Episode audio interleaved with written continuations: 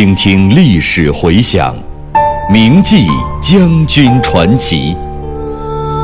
纪念中国人民抗日战争暨世界反法西斯战争胜利七十周年之际，由解放军出版社出版、中央人民广播电台制作的百集配乐广播文学《张震回忆录》再次推出。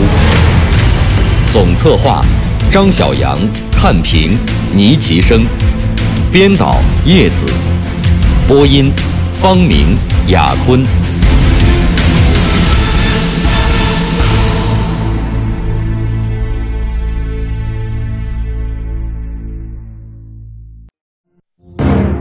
要恢复豫皖苏边，要发展豫皖苏边，因为这里东控江淮平原，西望豫鄂陕，扼津浦陇海交通大动脉。是连接华中与华北的枢纽，也是我发展华中的西部屏障，更是我军今后控制中原地区的重要前进阵地，战略地位太重要了。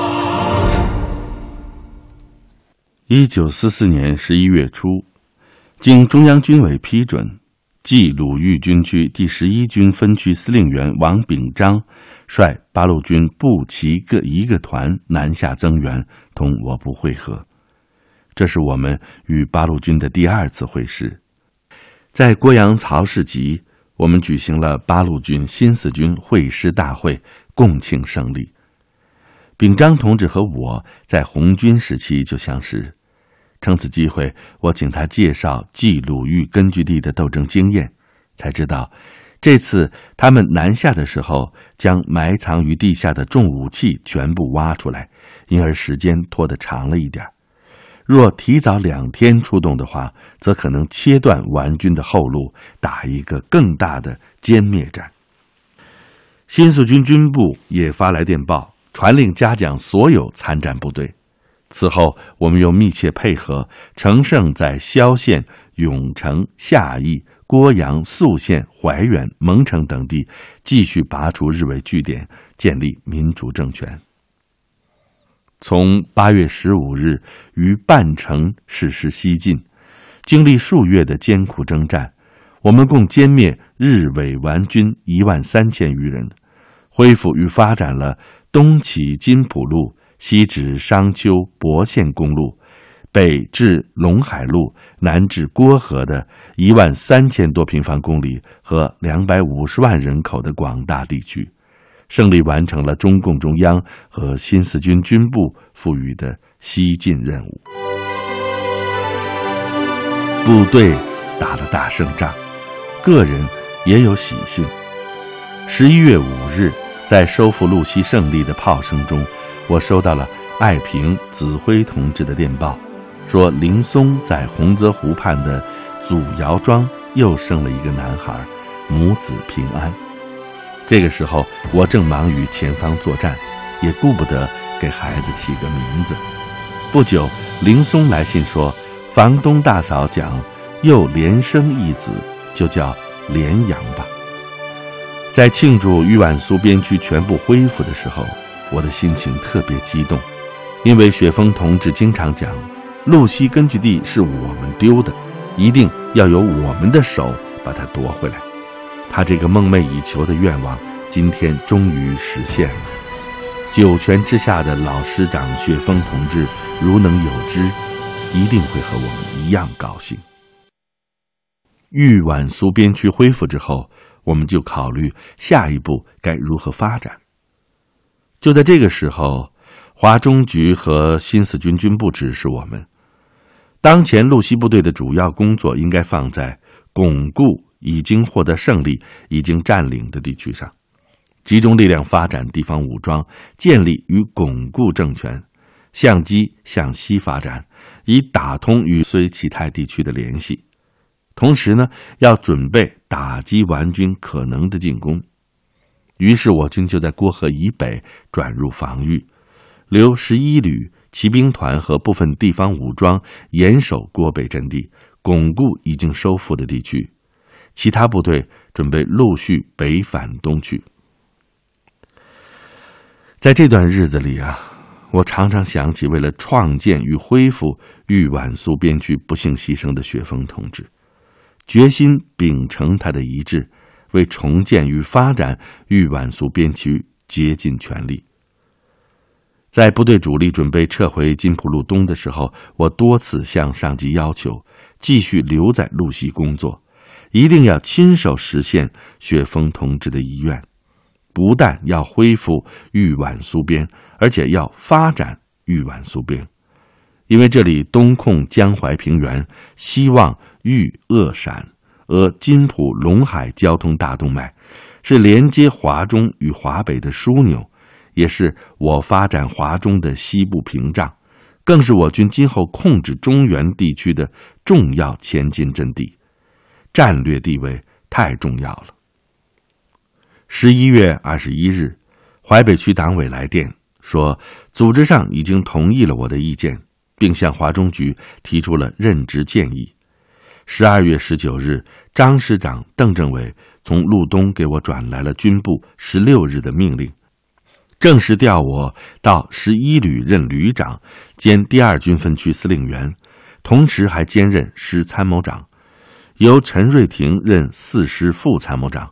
实际上主持师司令部的工作。十一旅旅长滕海清调九旅任旅长。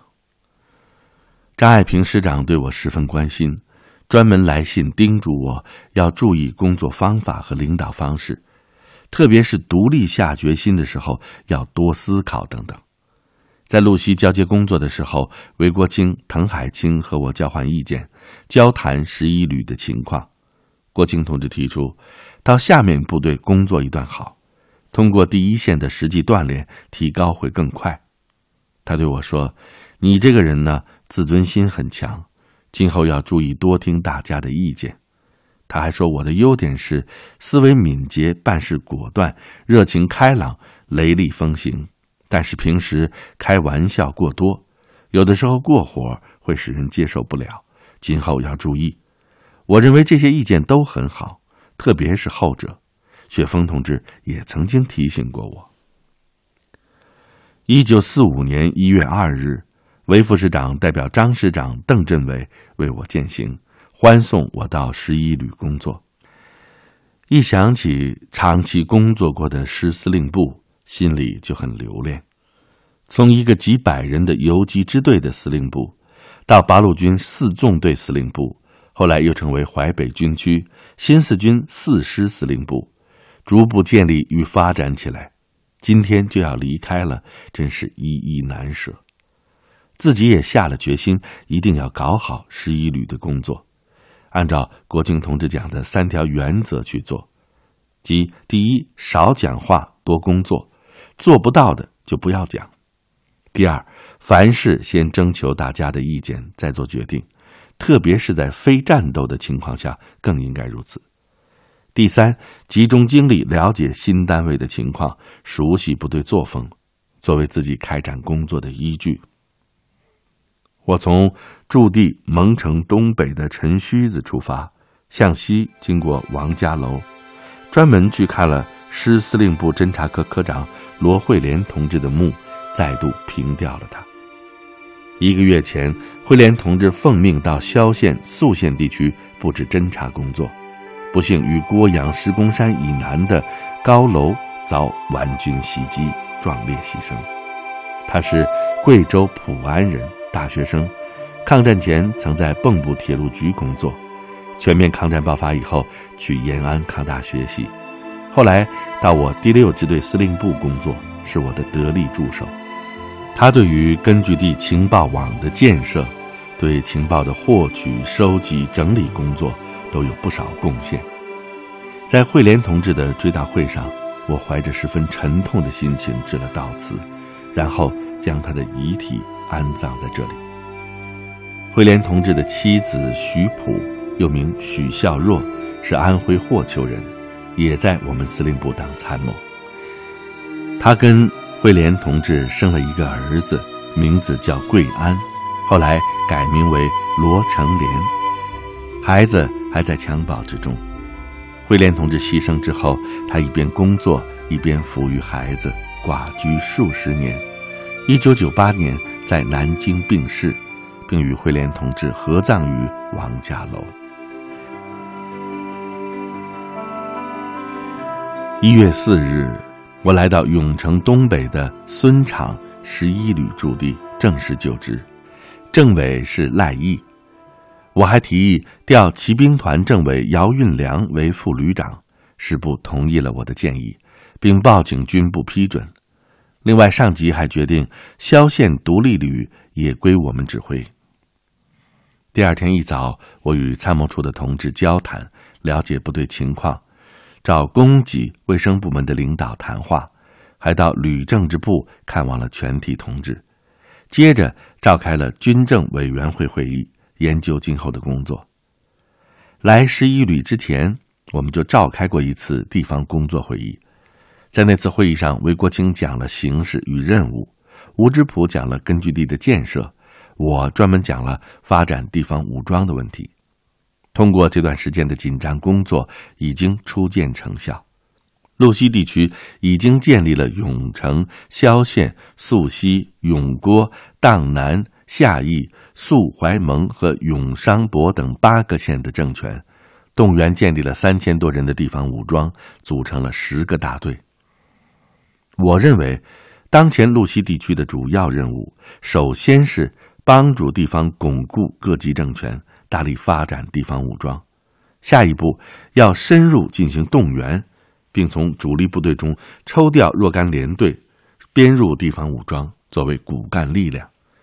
其次是大力加强整训工作。路西地区的兵员不少，但是关键在于不断提高部队的质量。不仅主力部队要整训，地方武装也要整训，同时还要处理好两者之间的关系。在生编与组建的时候，要防止出现连根拔和不注意提高的偏向。除加紧整训和教育干部之外，还要善于多使用地方武装，这样既可减少主力部队的任务，求得整训，又可以提高与锻炼地方武装的战斗力。我还强调，在整训期间，各部要保持高度的警惕。随时准备粉碎日伪军的扫荡和顽军的进攻。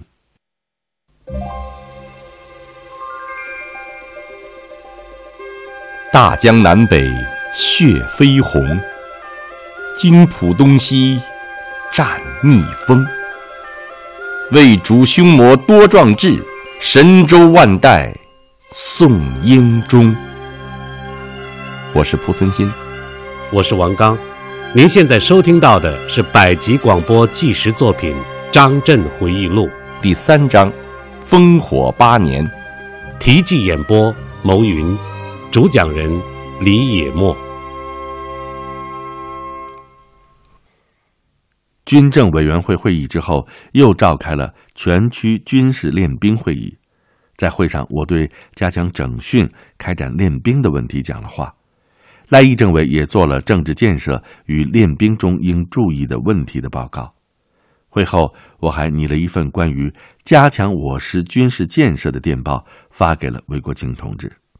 我还找有关同志专门研究了永商博地区的情况，考虑如何向西发展，打通与绥齐泰地区的联系。另外，还去了萧县王岩庄，参加地方武装新组成的萧县总队的成立大会。原总队已经升编为萧同独立团，后来编入了在路东新组成的第十二旅。在这段时间里啊，还有这样一件事：来我国参加抗战的美国飞机，在与日军作战的时候，有一架不幸被击落，机组人员跳伞。降落在我们根据地内，日伪军便出动巡逻队到处搜寻。这些机组人员，在我肃南区地方武装的全力营救之下脱险，区队长王国藩还为此而英勇牺牲。我和质朴同志会见了这几名美国空军的飞行员和机械师，对他们前来中国参战的举动及英勇作战的行为表示欢迎和鼓励。几十年过去了，至今我还记得其中两人的名字，有一位飞行员叫瓦特，还有一位机械师叫摩特根，均为少校，是十一旅宣传部部长乐于红陪他们来的。我们特地设了晚宴表示欢迎，他们很高兴，喝了很多酒，醉倒了好几个。后来我们派专人把他们送到了陇海路北，经冀鲁豫地区去了延安。二月初，在郭阳蒙城地区活动的九旅打电报给我，说宿县地区日伪进犯，准备在青团集、板桥集、陈须子等地安设据点，企图扩大伪化地区，抢掠资财，并破坏我新建之政权。我觉得应该立即予以打击，于是就发电建议师部统一组织行动。晚上，张爱萍、韦国清下令，要我十一旅与九旅密切配合，并决定这次作战由我和芝普同志统一指挥。我率领三十一团和骑兵团于二月五日抵永肃公路上的五铺地区，经过勘察地形，最后决定先打。居于公路要冲的五铺，这是宿县东北伪军的一个重要据点。附近呢，还有一个叫做干鱼头的村子，也是伪军的一个小据点。夜半，部队进入了攻击位置。因为五铺敌据点工事很坚固，有外壕两道，深五米，宽三米，外面的路寨很厚，内有虚墙相连，还筑有夹墙。周围有四个碉堡、四座岗楼，是我们在近期靶点作战中遇到的最坚固的一个据点。我们的工兵大显神威，经过五个多小时的破障，终于扫除了前进路上的障碍，在据点东北角炸开了两条分别为三米宽的通道。二月六日清晨，攻击发起，部队沿着工兵开辟的通道突入据点内。经过三个小时的激战，终于解决了战斗。干鱼头据点的伪军也在我军攻破五铺的强大声威下，全部投降了。拔除了五铺等据点之后，我们与九旅会合，并同滕海清等研究了下一步的作战方案，决定以九旅部队攻二里圩，十一旅部队负责打援。二月九日。二十六团全歼了二里须守敌伪十五师特务团四个营。第二天，从原电集西原之敌，在一个叫做张家的地方，同我三十一团遭遇，敌军一触即溃，仓皇退走。于是我又来到二十五团，他们正准备攻击曹须子据点，这里也驻有伪十五师的部队。我在听了该团的作战方案汇报之后。跟他们一起去看了地形。黄昏的时候，攻击发起，我军炮火有效的对敌军的几个重要火力点实施了压制。仅十多分钟，部队就突入了该据点，全歼了敌人。在郭阳、蒙城等地打击初犯的日伪军，并拔除了一些据点之后，我们在龙山集地区转入休整。一天又接到萧县永城地区日伪活动的情况报告，于是我率部北上，一面通知在该地的三十二团、萧县独立旅和萧县总队等部队做好战斗准备。二月十五日，我们抵达崔口、丰庄、张阁支线，集结待机。第二天，为淮海省省长郝鹏举部的一个师长叫聂廷斌。率领了两个团，副骑兵一部及萧县伪军两千余人，向祖老楼、青龙集地区扑来。我立即率三十一团等部正面阻击敌军。在激战中，一颗子弹击中了我的右臂，这是我继斗楼战斗之后又一次负伤。当时我不顾伤痛，命令三十二团向敌侧翼进行攻击，终于打垮了敌军。第二天。残敌撤出了祖老楼和青龙集两个据点。我考虑，因为这里距离徐州较近，对于敌人的企图还没有查清，所以命令部队停止追击，撤回永城以北地区待机。就在这个时候，张爱萍师长、邓子恢政委在路东主持召开了军事建设会议，做出了迅速扩大一万人的地方军，组建十个独立团。发展十万民兵的决定，提出要充实主力部队。上报军部批准，恢复十二旅建制，保证每旅三个团，每团有两千至三千人；骑兵团扩大为五个大队，师特务团扩大为三个营，一个工兵连。三月一日，我们召开了军政委员会，进行了学习讨论，研究了贯彻意见。大家都感觉到，这次军事建设会议开得很及时。对于迎接抗日战争的大反攻，加快我四师部队和淮北根据地的建设，都具有重要的意义。从我们路西地区来讲，八个县都已经建立了县总队，又组建了永城独立团，以福廷修为团长，洪流为政委，还要求各个县陆续组建独立团，进一步扩大武装，为主力部队的发展打下了坚实的基础。三月上旬，日伪向我永商博地区进行扫荡，我召集各团干部研究，提出了反扫荡方案，决定组织一支精干力量，击敌于来犯之中。于是，我们以三十一、三十二团各一个营，由三十二团团长张永远率领向西进发，准备夜袭伪军第十四师驻守董楼的一个营。